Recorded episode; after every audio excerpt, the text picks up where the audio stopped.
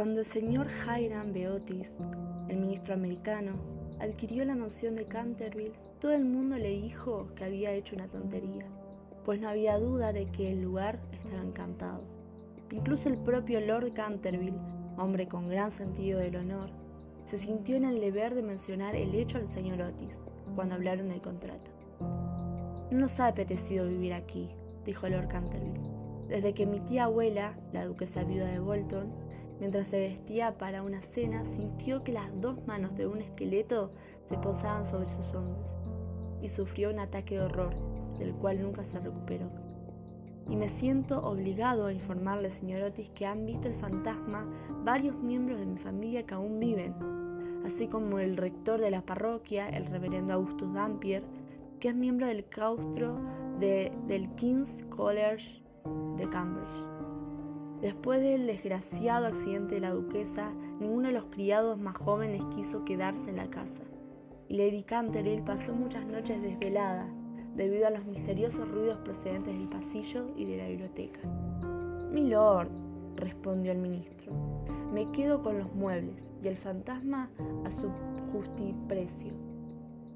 Vengo de un país moderno donde tenemos todo cuanto el dinero puede comprar. Y aun cuando toda nuestra animada juventud viene a pasárselo bien al viejo mundo y se lleva a las mejores actrices y cantantes de ópera.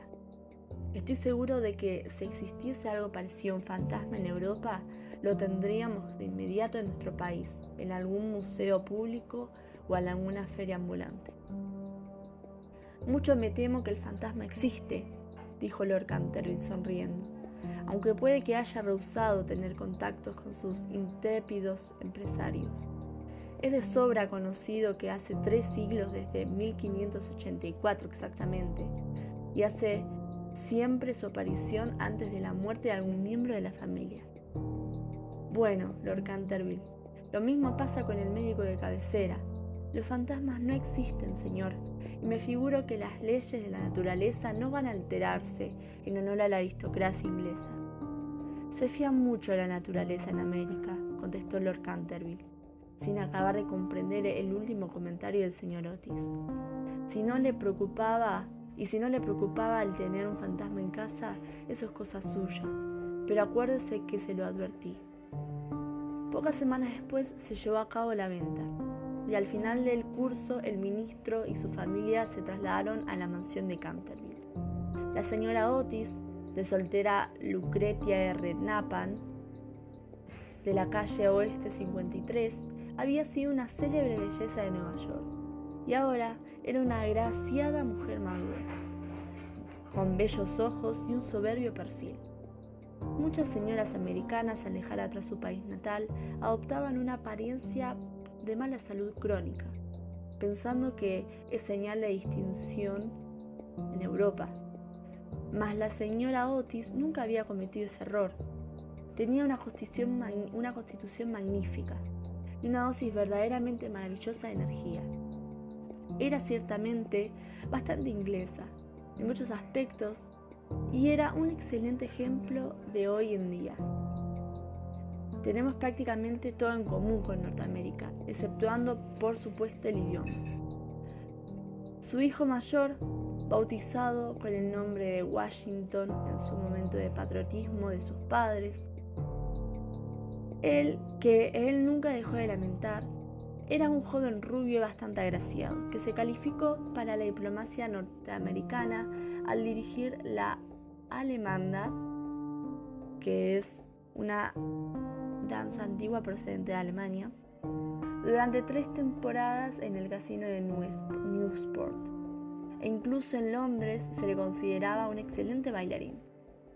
Sus únicas debilidades eran las gardeñas y los títulos nobiliarios.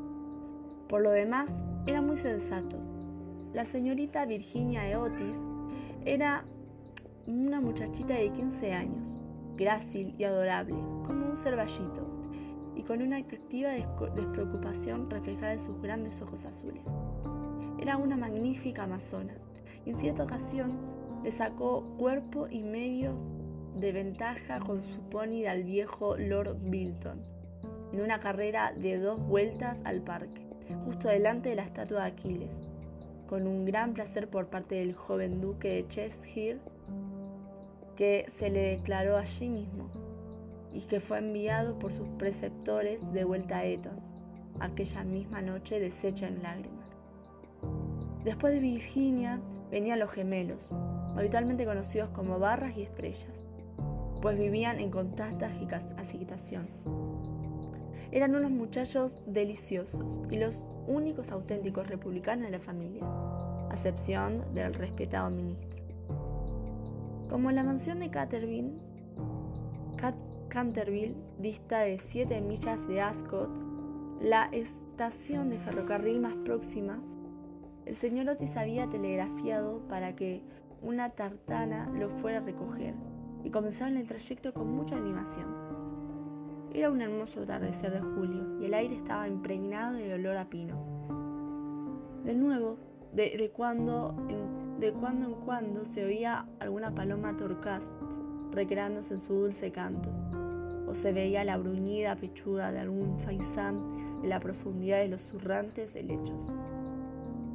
Desde lo alto de las hayas, las cerillitas los miraban pasar, y los conejos subían de la carretera por entre los matorrales y el musgo de las lomas con sus blancas colas levantadas. Sin embargo, al meterse por la avenida de la mansión de Canterville, el cielo se cubrió repentinamente en nubarrones. Una extraña quietud pareció apoderarse del ambiente, y una gran bandada de cornejas voló en silencio apoderándose del ambiente. Y una bandada voló en silencio sobre sus cabezas, y antes de llegar a la casa comenzaron a caer gruesos goritones. De pie, en la escalinata los recibió una anciana pulcramente vestida de seda negra, con delantal y cofia blancos. Se trataba de la señora Umney, el ama de llaves, y a la señorita Otis había consentido mantener en su puesto, a instancias de Lady Canterville. Al bajarse del coche, le hizo a cada uno una profunda reverencia, al mismo tiempo que les decía, utilizando la curiosa fórmula tradicional, les doy la bienvenida a la mansión Canterville.